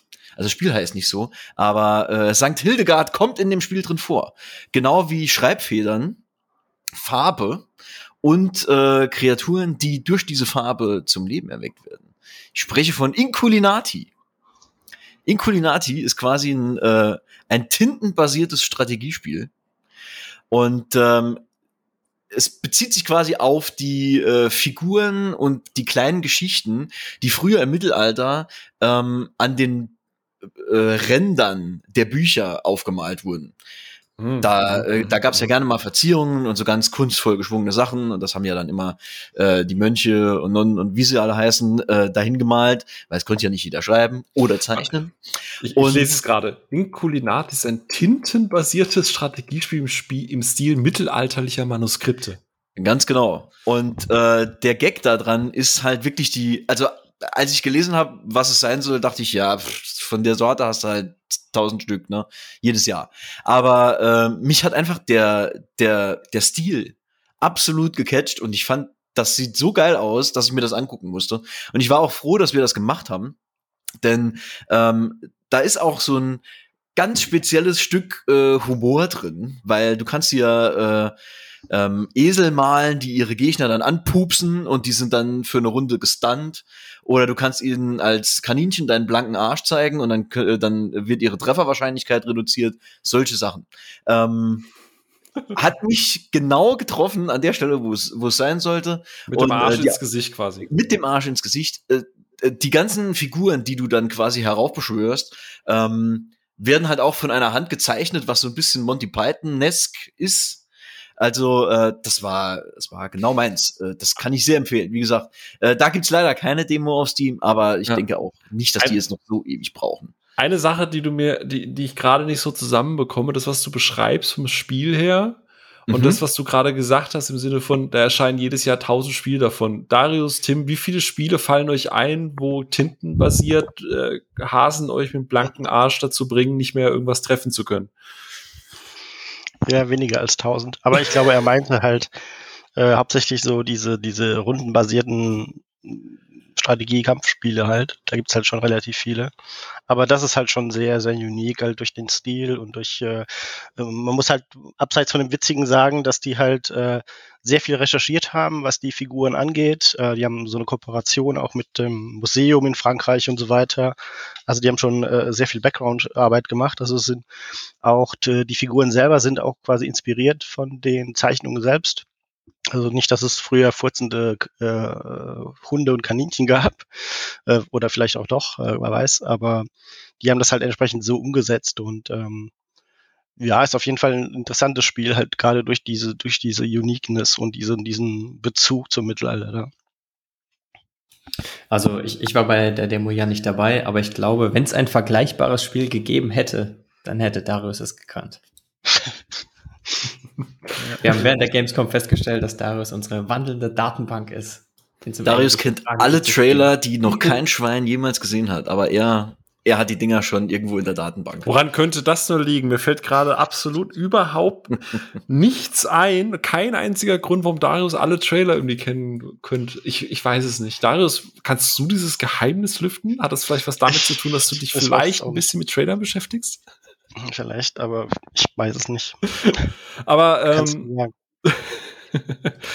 ähm, Tobi, du hast jetzt quasi, bist jetzt quasi schon ins Schwärmen gekommen. Ich würde, glaube ich, einfach mal sagen, ich, ich, ich leite doch jetzt gleich einfach mal rüber und würde deinen Flow direkt noch mitnehmen. Ich wollte euch nämlich mal einfach fragen, so, wenn man jetzt so ein paar Tipps mit rausgeben wollen würde, was, was Spiele angeht. Ich, äh, du hast jetzt gerade schon gesagt, hier deine, deine, deine beiden Titel.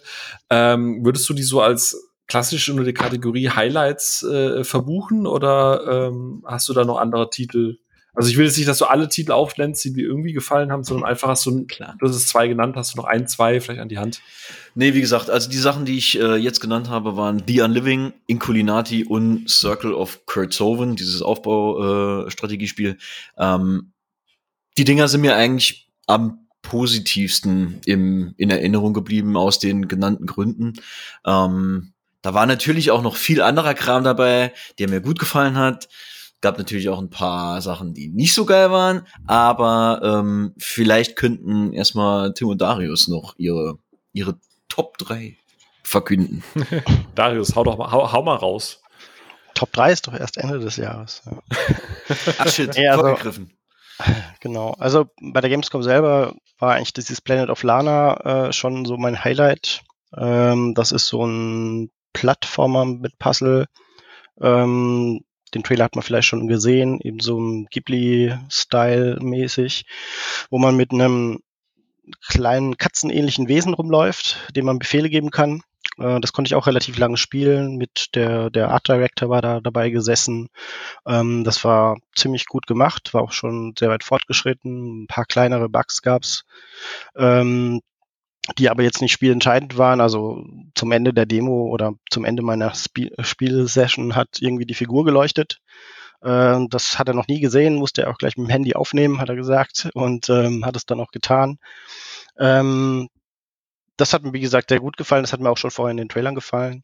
Ähm, so im Verlauf der Gamescom war dann noch Terranil so mein Favorit. Das ist so ein Recursive City Builder ähm, oder Recurse, ja, je nachdem, wie man es will, also so ein rückwärtsgewandter. Das heißt, du baust quasi auf einem verwüsteten Planeten, den wir vielleicht bald erleben werden, ähm, wieder das grün auf. ja, oh, es ist die Wahrheit. Ähm, du baust halt wieder die Natur auf in so verschiedenen Stufen. Das heißt, du machst erstmal die ganze Karte grün mit äh, Wiesen, Bäumen und so weiter. Dafür hast du also verschiedene ähm, Gebäude, die du platzieren kannst. Und dann steigt dann so eine, so eine, so eine Punktzahl quasi hoch. Ähm, du vergibst auch für diesen Gebäudebau brauchst du halt quasi so Naturpunkte mehr oder minder. Und dann hast du die Phase 2 freigeschaltet, wenn du diese ganzen Punkte geschafft hast und hast dann weitere Gebäude. Das heißt, du kannst welche upgraden, du kannst die Landschaften upgraden zu Sumpfgebieten und so weiter, zu Bienenplantagen mehr oder minder und Wälder. Teilweise musst du halt auch Altes wieder abreißen, das heißt, du fackelst dann äh, teilweise dein, äh, dein Gebiet wieder ab, um, um, um andere Landschaften zu kreieren. Und bis du dann halt in Phase 3 gerätst. Und da gilt es halt darum, die ganzen Gebäude, die du gebaut hast, die Ressourcen wieder rauszufischen, also rauszunehmen und ähm, die ein Raumschiff zu bauen und abzuhauen und die, der Natur ihren freien Lauf zu lassen. Es hat, ich habe das die dritte Phase nicht mehr ganz zu Ende gespielt, so irgendwas bis 48 Prozent, also bin noch nicht mit dem Raumschiff abgefahr, äh, abgefahren, sondern nur zum nächsten Stand gelaufen. Aber das Interessante wäre halt zu wissen, äh, ob äh, wie es da halt vom Spiel her äh, angelegt ist, ob das verschiedene Karten sind, ob es da so eine Story-Mission gibt, die du halt innerhalb dieses Aufbauens noch erfüllen musst weil an sich so vom Stil her ist das halt auch sehr, sehr schön gemacht. Und ähm, wäre halt ganz gut zu wissen, wie, wie umfangreich das dann halt wird, auch so von der Abwechslung und so weiter. Ja, das war so meine beiden Highlights mehr oder minder, aber das heißt ja Top 3, gell? Ja, du, das, hat, das ähm. hat jetzt der Tobi gesagt. Also, wenn du, wenn, wenn, du da sagst, die beiden, die soll man sich angucken, dann können wir es auch bei zwei belassen. Ja. Gut. Dann belassen wir es mal dabei. Dann belassen wir es dabei. Tobi, äh, Tobi, wir haben zu viele Ts hier. Tim, Jo. hast du noch ein, zwei, vielleicht drei, aber äh, ne, mit Blick auf die Uhr vielleicht auch einfach nur ein, zwei kurze Highlights, wo du sagst, unbedingt angucken, was die beiden Ja. noch nicht genannt haben. Ja, ich glaube, äh, ich würde tatsächlich drei Spiele zusammenbringen. Ich fasse mich aber auch kurz. Ähm, zwei Namen davon sind auch schon gefallen. Das eine äh, ist Evil West. Da hatte, ich- da hatte ich mich ja im Vorfeld auch schon drauf gefreut. Ähm, das ist das äh, neue Spiel von hier Flying Wild Hawk. Das sind die Macher von äh, unter anderem Shadow Warrior. Und ähm, das Spiel ist ein, ja, so ein Third-Person-Shooter, Slasher, so eine Mischung ähm, mit einem ja, so ein, so ein Western-Setting, was aber auch so äh, Lovecraft-Einflüsse hat. Und äh, ja, das war schon, das war eine recht umfangreiche Demo. Ich glaube, 20 Minuten oder so konnten wir da schon ähm, spielen und das hat schon echt Spaß gemacht. Also das äh, Trefferfeedback, finde ich, hat sich gut angefühlt. Das Spiel sieht super aus und ähm, trifft auch einfach, ja, wie die meisten Sachen von Flying Wild Hawk auch ziemlich genau meinen Geschmack. Ähm, dann, was mir noch gut gefallen hat, der Name ist auch schon gefallen, ist äh, Alone in the Dark eigentlich gar nicht so sehr mein Genre, ähm, wenn es um Horrorspiele geht. Aber ähm, ich muss sagen, dass mir es echt gut gefallen hat. Wir waren da, also Darius und ich, im Businessbereich bei THQ Nordic. Und ähm, das kann man vielleicht auch kurz repräsentativ mal rausgreifen. Bei THQ Nordic waren die ganzen äh, Termine wirklich super. Also da waren maximal vier Journalisten im Raum, zwei Entwickler, die Atmosphäre war toll.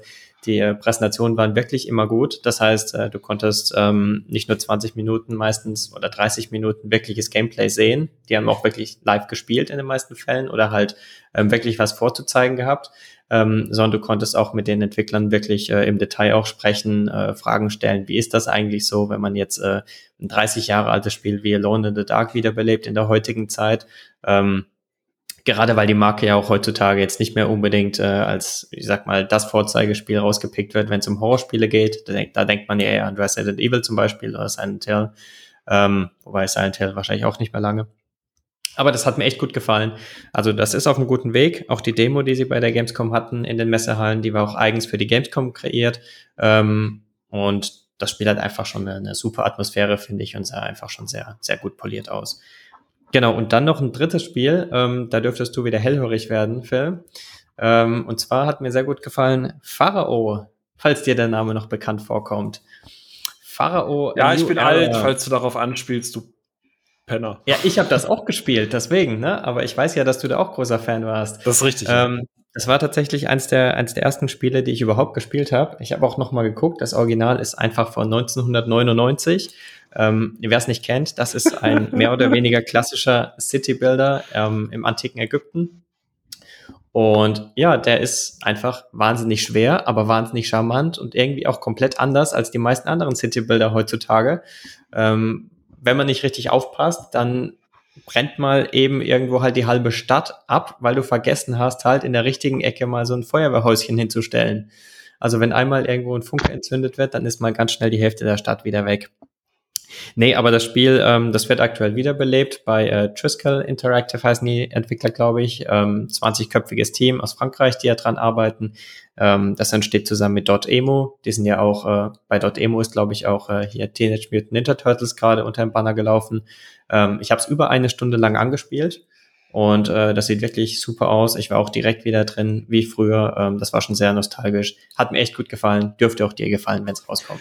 Cäsar, Pharao, Siedler, SimCity, Zeus. Weißt du, damals waren die Namen, weißt du, konntest du dir das einfach merken. So, da hast du einfach geguckt, Buch aufgeschlagen, Geschichtsbuch ist runtergefallen. Oh, guter Titel nehme ich.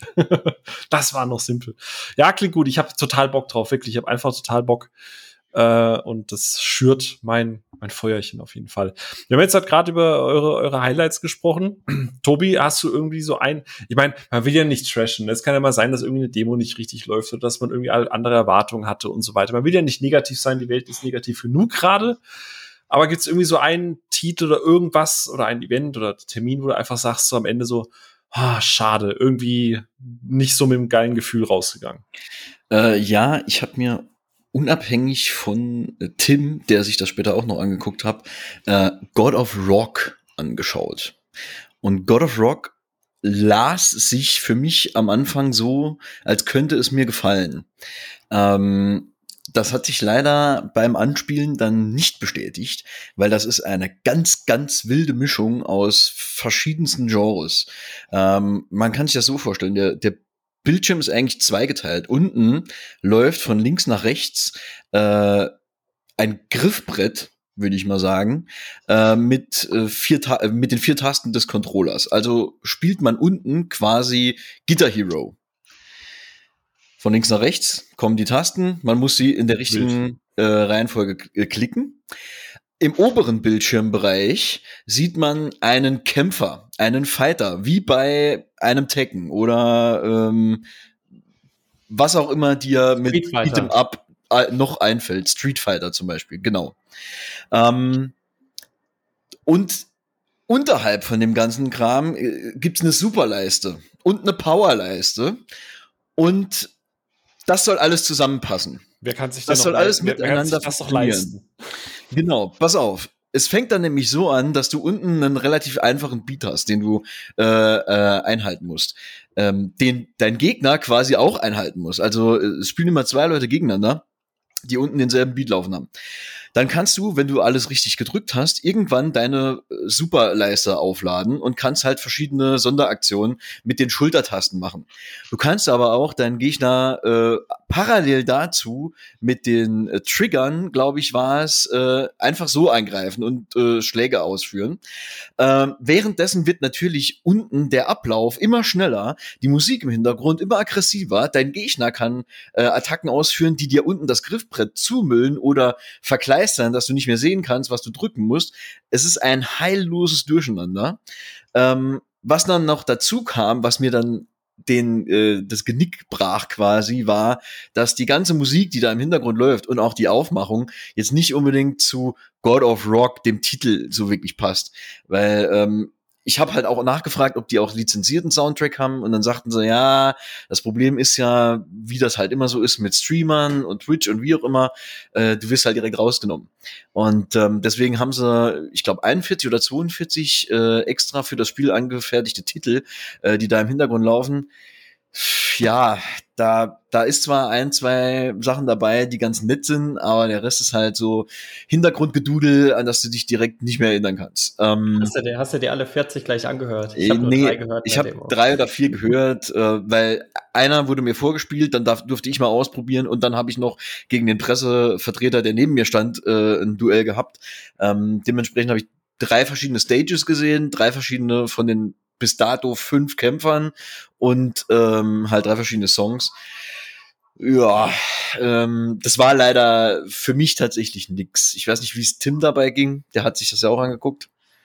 Ja, ich habe ähm, ich habe es mir einen Tag später angeguckt als Tobias und ich war schon darauf vorbereitet, weil er schon so meinte, boah, ey, God of Rock, äh, jetzt äh, guck dir das mal an, bin ich mal gespannt, wie dir das gefällt. Ich sag dir nur, das wird richtig stressig.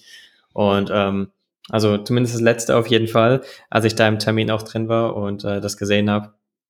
Wirklich, was da alles auf dem Bildschirm dargestellt wird. Und du musst dir auch noch, äh, wie in einem Street Fighter, halt hier ähm, Tastenkombos und äh, hier Stickbewegungen alles halt merken, während du wie, wie, wie er es beschreibt, während du wie ein Guitar Hero versuchst, die richtige Taste zur richtigen Zeit zu drücken und noch zu verfolgen, was eigentlich auf dem Bildschirm gerade passiert.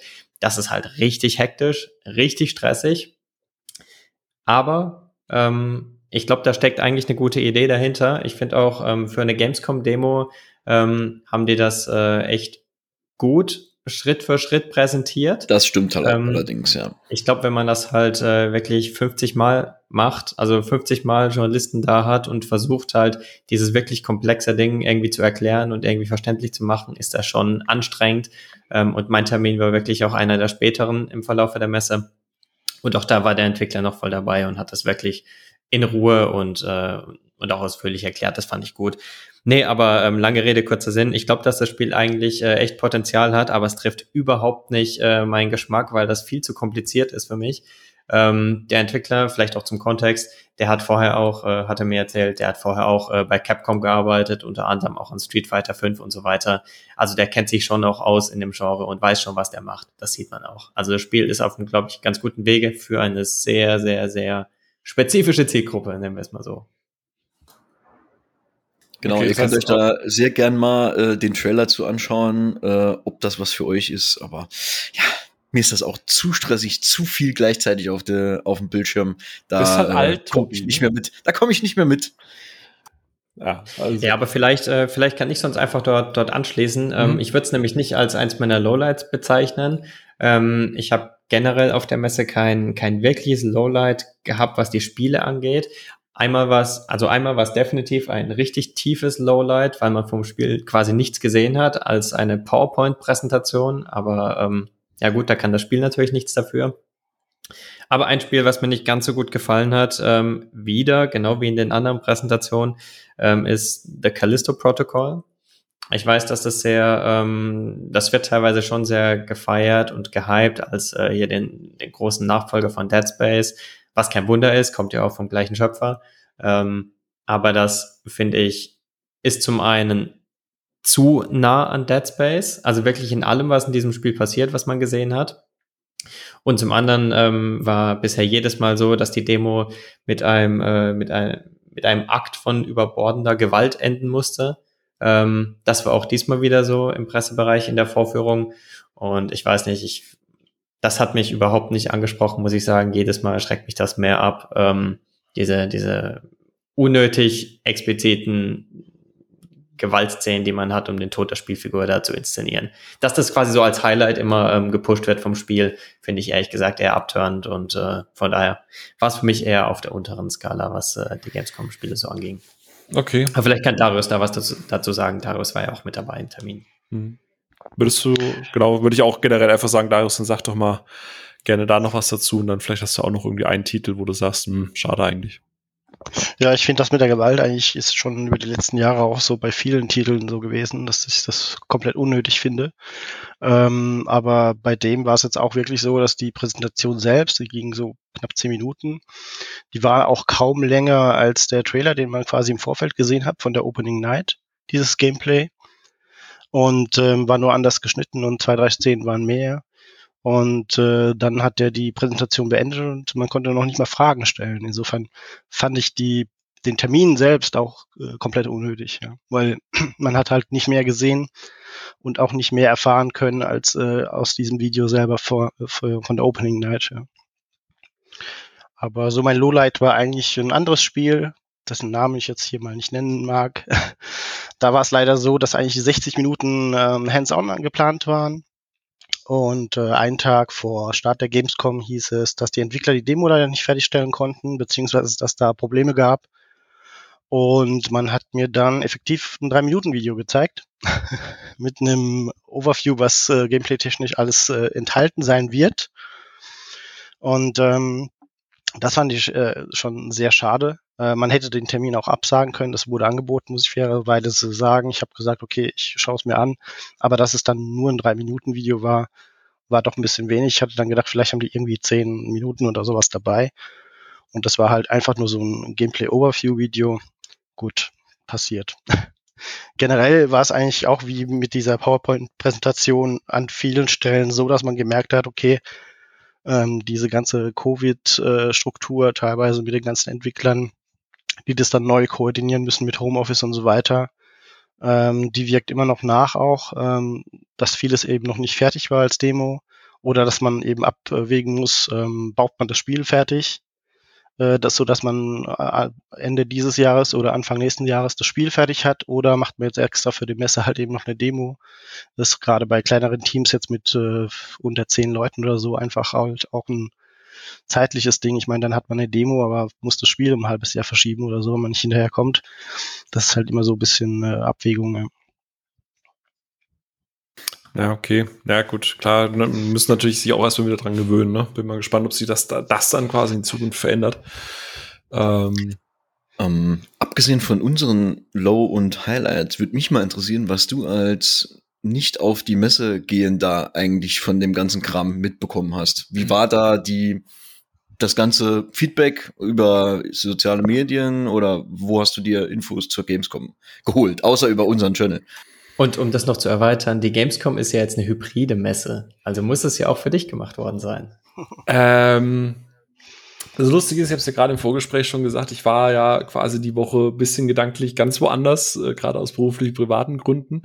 Aber ich fand es wahnsinnig faszinierend, weil ich mir dachte so, okay, krass, Jetzt werde ich richtig heulen diese Woche, äh, weil natürlich auf Twitter und auf äh, Instagram und so die Leute unendlich viel Content einfach produzieren werden. Hier beste Bilder und die Leute treffen sich und ich denke mir so, ah, oh, schade und ah, oh, cool und ja, den hatte ich auch und den hätte ich auch gerne mal wieder gesehen. Und das Lustige ist, und ich habe nichts gemutet oder so, die Gamescom hat auf meiner, auf meiner Social Timeline überraschend wenig stattgefunden. Ich habe ähm, äh, über verschiedene Kontakte, die man halt einfach hat, so ein paar Dinger gesehen, wie irgendwie bei der Feier von diesem Metal-Konzert, äh, wie die Leute so ein bisschen eine gute Stimmung hatten. Ich hatte ein paar Instagram-Stories äh, von einigen äh, Leuten, denen ich halt einfach auch folge. Ähm, aber per se hatte ich das Gefühl, dass die Gamescom, also man, man ist ja, wenn man in dieser Bubble ist, ist ja dem Moment Gamescom, ne? Man twittert darüber, man schreibt darüber, man ist unterwegs an Geo-Targeting und so, ne? Man kriegt ja ständig irgendwie Gamescom auf jedem Kanal auf die Ohren und man denkt halt einfach, okay, das ist so ein Riesending.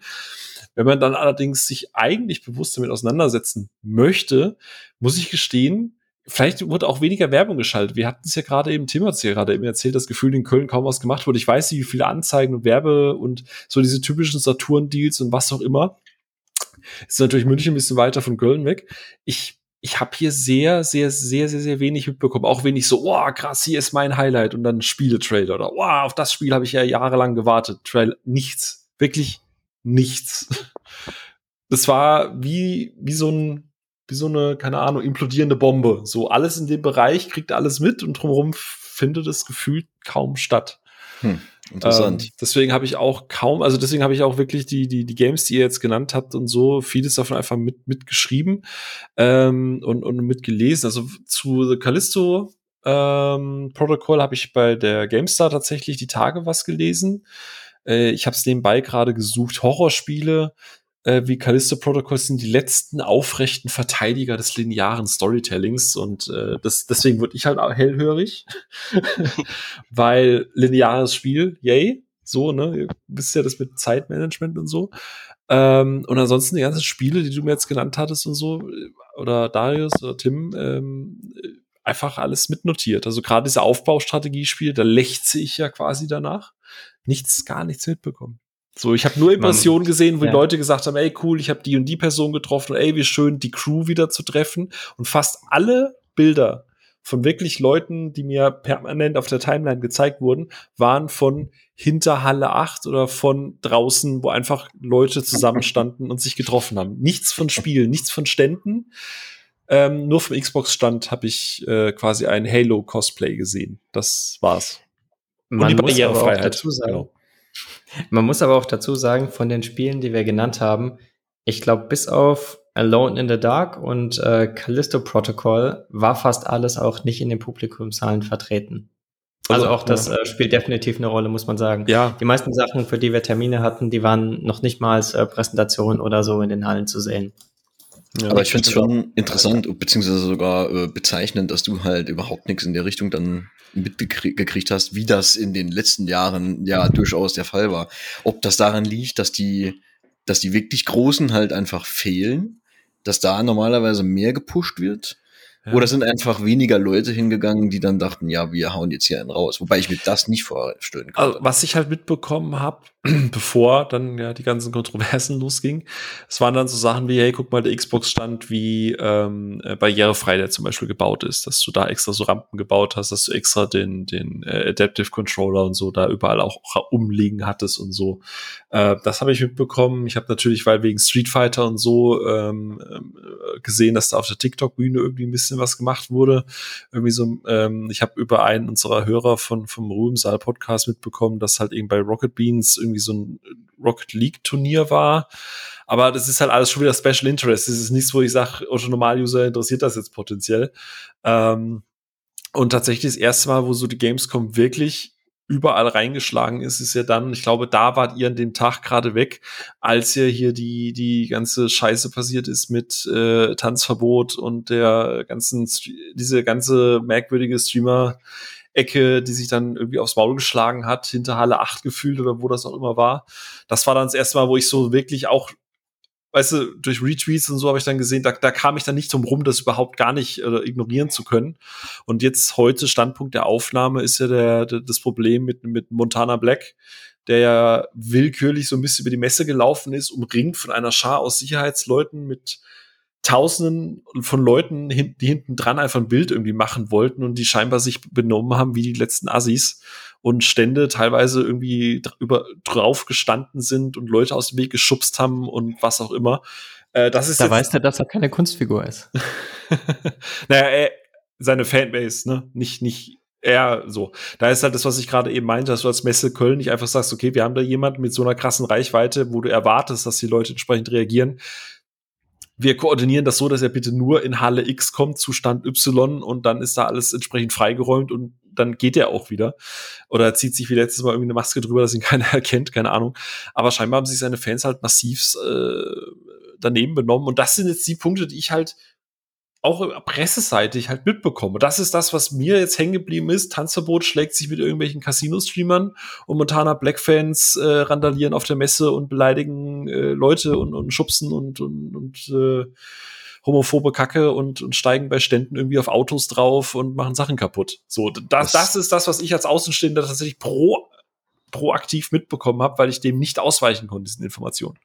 Das ist ja bestes Trash-TV. Das so, also besser könntest du bin ich ja Fan von so, ne? Aber Reality-TV nicht schreiben. Ja, deswegen ist halt super, super schade, weil wie gesagt, das meiste, was ich halt mitbekommen habe, auch aus diesem einfach nur Passivkonsum, ohne dass ich jetzt bei euch halt im Kanal mit dabei war und so weiter, ist halt wirklich, hey, endlich wieder vereint, hey, seit über zwei Jahren nicht gesehen. Also wirklich dieser komplette soziale Aspekt, für den die Gamescom steht und auch jetzt alle Leute, die zurück sind, das heißt jetzt von mir aus Manu von, von Instant Moin oder so, sagen alle, ey, Gamescom Games, ja, alles cool, aber es ist eine Peoples-Messe. So, es ist, geht um die Leute. Und das ist das, was ich halt mitbekommen habe. Das haben die Leute vermisst. Und dass da weniger Games waren, zumindest aus dem unserem Blog, Messe, Journalistenbereich, da war tatsächlich dieses, wirklich dieses Socializen. Das, das, das war der Fokus. Das ist doch äh, eine wunderbare High Note, auf dem wir jetzt auch so langsam in, ja. den, in den Abschied reiten können, weil dann müssen wir nicht so negativ aufhören. Nee, äh, weil es war, es war halt wirklich so. Ähm, es war schön, äh, die Leute nochmal zu sehen, die man jetzt eventuell seit drei Jahren schon nicht mehr gesehen hat. Hm. Äh, ich habe einen Bekannten aus, äh, aus Holland nochmal getroffen, der ist selbst Indie-Entwickler, der hat auch das Glück, äh, sich um einen Stand schlagen zu können und einen ergattern zu dürfen. Ach, der ähm, ist Indie-Entwickler. Ich dachte, der ist Indie-Entwickler. Nein, der ist, der ist Indie-Entwickler. ja, ich dachte in die, in die, Entwicklerbranche oder weißt du irgendwie sowas. Ich dachte, da fehlt jetzt ein Satz oder sowas. Klar, klar. Und wir ich haben dachte, halt, weil wir halt beide einen dicken, vollen äh, Terminkalender hatten, haben wir uns dienstags schon getroffen und haben gesagt, so, lass mal hier Kalender vergleichen. Wann haben wir denn Zeit, um uns irgendwo eine halbe Stunde zu treffen, damit wir was essen können? Und dann äh, bin ich in dasselbe Problem gelaufen wie äh, Tim und Darius, von wegen, ja, ich habe hier zwischen den Terminen eine Dreiviertelstunde Zeit. Schaffe ich es da in die indie -Bu Nee, das können wir vergessen. Dann müssen wir woanders hin. Ja. Aber ähm, war cool, den nochmal zu treffen, war schön, euch nochmal zu treffen. Es war einfach geil, auch nochmal mit den Entwicklern zu sprechen und auch mit ein paar von den Leuten, die halt an der DEFCOM äh, diese Panels gehalten haben. Ähm, es ist einfach schön, wenn man sich mit Leuten von Angesicht zu Angesicht unterhalten kann, ein bisschen über sein Lieblingshobby plaudern und ähm, zusammen die Zeit und die Messe genießen. Fertig. So ist es. Das ist ja, doch eine schöne Schönes Schlusswort. Wollte wollt gerade sagen, eigentlich, weil Darius ist ja selten beim Podcast dabei, eigentlich würde ich gerne vielleicht Darius noch irgendwie das letzte Wort lassen, bevor wir dann wirklich rausklinken, weil man hört Darius so selten und äh, vielleicht oh hast du noch eine schöne positive Randnotiz am Ende. Nö, ich fand das von Tobias ein schönes Schlusswort und wir hatten das auch eigentlich ja schon die letzten Jahre so festgestellt, dass dieses äh, Zusammentreffen einfach auch, weil wir in Deutschland verstreut sind, plus dann die Entwickler, Publisher und Leute, mit denen man eigentlich so per E-Mail kommuniziert oder per, per per Dev, äh, per, äh, wie sagt man, ähm, wie heißt das Ding? Discord. Fax. per Fax, genau, mit dem man zusammen faxt. Ähm, ja, dass die man, dass man die einfach trifft und auch mal diese, diese, dieses Live-Feedback auch für die Spiele, das ist ja für die Entwickler selbst äh, ziemlich gut. Gerade bei, bei VR war das ja so ein Thema mit den QA-Leuten, die das dann halt eben nur zurückgegeben haben, aber man hat die halt nicht live äh, erlebt, wie, wie die zum Beispiel reagieren auf bestimmte Spielinhalte und so weiter. Also dieses äh, physische, auch wenn man das jetzt bei im Büroarbeiten eher auf Homeoffice geht, also dieses physische bei der Entwicklung ist anscheinend doch noch ein, ein ganz wichtiger Punkt. Und ja, wie Tobias sagte, also dass die Leute sind eigentlich so die People's Messe ist eigentlich ganz gut, ja. Ja. Sehr cool. Gut, dann danke ich euch, Darius, Tim. Äh, Tobi, wir hören uns ja quasi bei der nächsten Ausgabe wieder. Ähm, und ja, äh, ihr da draußen seid natürlich sehr gerne eingeladen, auf pressoketo.com äh, gerne in die Kommentare zu sliden, vielleicht eure Eindrücke noch äh, reinzuschreiben. Vielleicht habt ihr jetzt ein paar Titel entdeckt. Wie gesagt, es ist gut, so gut wie möglich alles im Artikel selber verlinkt. Da könnt ihr euch auch die Trailer noch mal angucken. Und äh, ja, ansonsten ähm, würde ich sagen, danke euch. Wir hören uns beim nächsten Mal wieder bei Ausgabe 59. Da schon wieder großen Schrittes Richtung 60, Tobi, ne? wie im echten Leben. Und äh, ja, dann euch noch eine schöne Zeit. Danke euch da draußen fürs Zuhören und äh, ja, bis zur nächsten Ausgabe und tschüss. Tschüss.